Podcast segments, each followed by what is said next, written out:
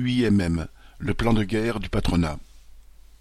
Le président de l'UIMM, Éric Trappier, PDG de Dassault Aviation, vient d'interpeller le gouvernement en réclamant un « nouveau choc de compétitivité ».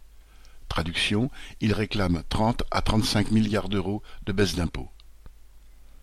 L'UIMM regroupe le secteur de la métallurgie au sens large, automobile, aviation, construction navale et ferroviaire, électronique, mines.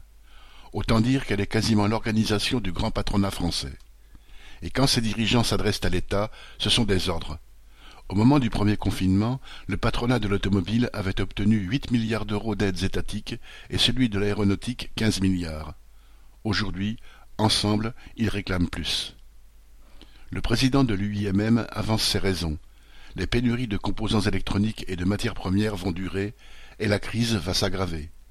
La guerre économique entre trusts à l'échelle mondiale va s'intensifier, alors l'État français doit donner au grand patronat ce qu'il réclame.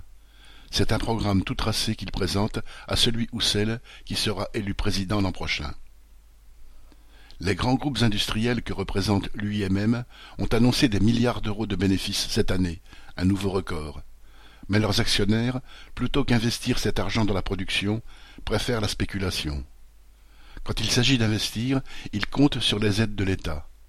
En matière de cotisation sociale, le grand patronat veut aussi n'avoir rien à payer. Pour les salaires proches du SMIC, il y a déjà tellement d'exonérations de cotisations sociales que pour les grands groupes, on peut dire qu'elles n'existent plus. Mais le président de l'UIMM veut avoir les mêmes avantages pour les salaires allant jusqu'à trois à quatre fois et demi le SMIC.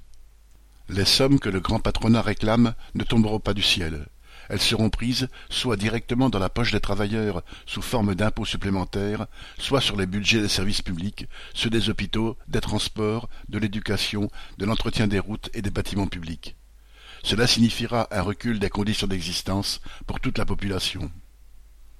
Ce plan patronal vise directement les travailleurs.